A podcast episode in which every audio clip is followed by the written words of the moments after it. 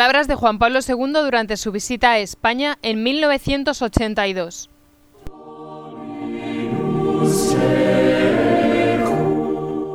A los enfermos en Zaragoza. Antes, antes de cantar Padre nuestro, de recibir la bendición, una palabra a los enfermos. Queridos enfermos, en el marco de mi visita al Pilar de Zaragoza, para el acto mariano nacional, tiene lugar este encuentro del Papa con los enfermos.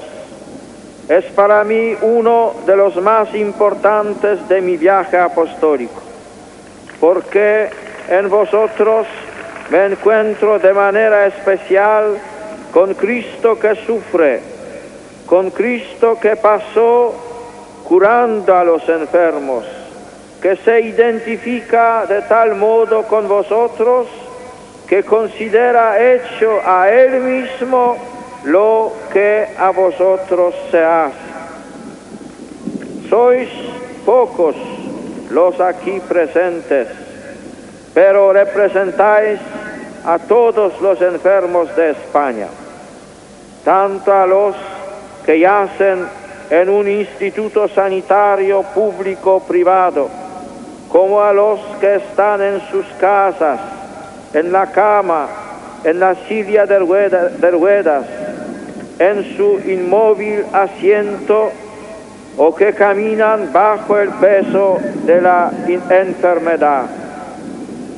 Quisiera en este momento tener miles de manos que se alargaran a estrechar cada una de las vuestras.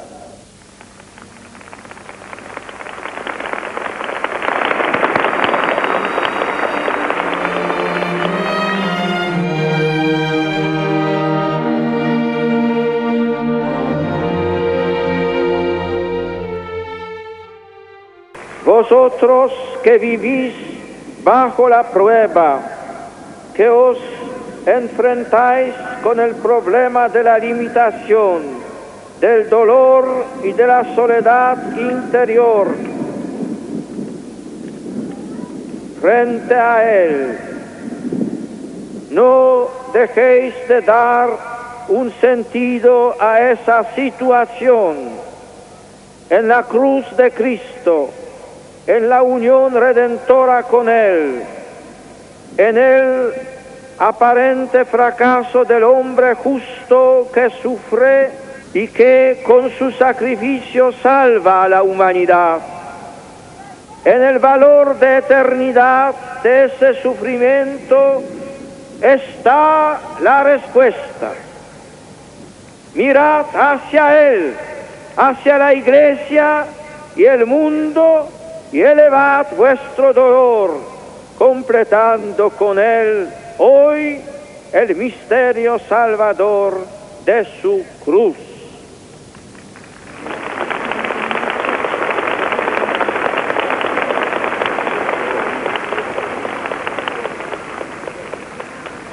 Tiene un gran valor sobrenatural vuestro sufrimiento y sois además para nosotros una constante lección que nos invita a relativizar tantos valores y formas de vida para vivir mejor los valores del Evangelio y desarrollar la solidaridad, la bondad, la ayuda, el amor.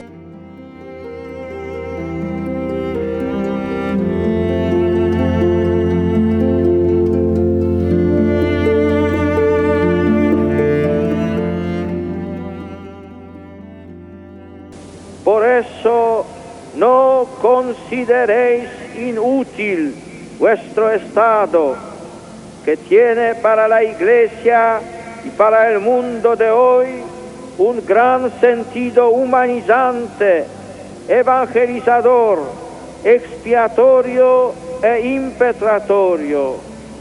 Sobre todo si vosotros mismos adoptáis una actitud abierta, creadora dentro de lo posible y positiva ante la acción de la gracia que actúa en vuestro espíritu. Pero no puedo detenerme solo en vosotros.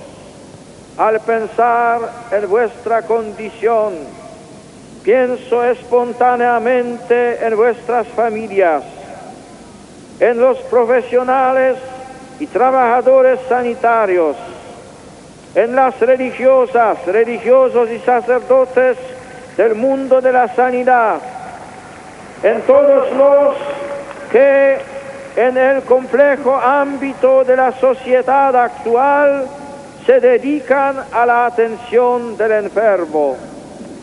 Es una misión de extraordinario valor que hay que vivir como verdadera opción vocacional, con gran sentido ético de solidaridad y respeto al hombre enfermo, sin olvidar la dimensión trascendente y religiosa del ser humano.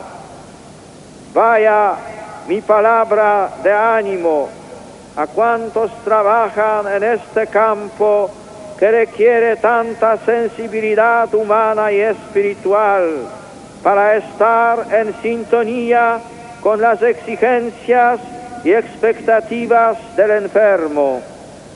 Con mi gozo y aplauso a las casi 13.000 religiosas y 2.000 sacerdotes y religiosos que prestan su labor en el campo de asistencia sanitaria, sobre todo en los sectores más desatendidos de enfermos mentales, crónicos, desahuciados, minusválidos y ancianos.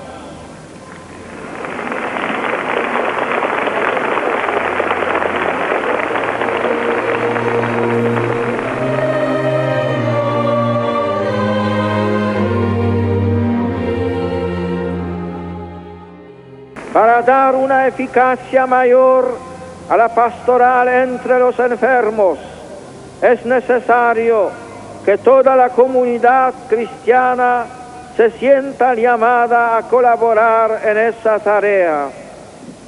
Ahí tienen su puesto los miembros de los organismos eclesiales o religiosos, asociaciones y movimientos seglares católicos, Ahí tienen su lugar las parroquias llamadas a impulsar grupos específicos de apostolado y de voluntariado de ayuda a los enfermos.